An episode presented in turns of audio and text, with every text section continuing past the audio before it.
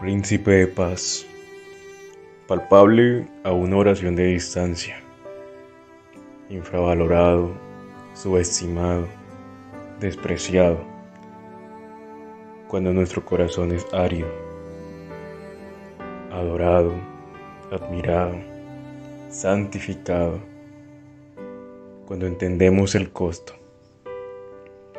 Una tierna raíz que creció por la bondad del granjero una semilla que pereció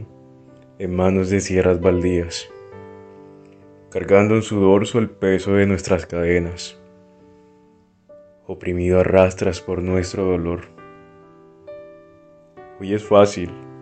pronunciarlo a gritos, pero ayer el título fue molido a golpes, maltratado para que estuviéramos en paz y azotado para que pudiéramos ser sanados para que solo carguemos una mochila ligera y un mensaje glorioso. Jesús, el hombre de dolores, el Cordero de Dios,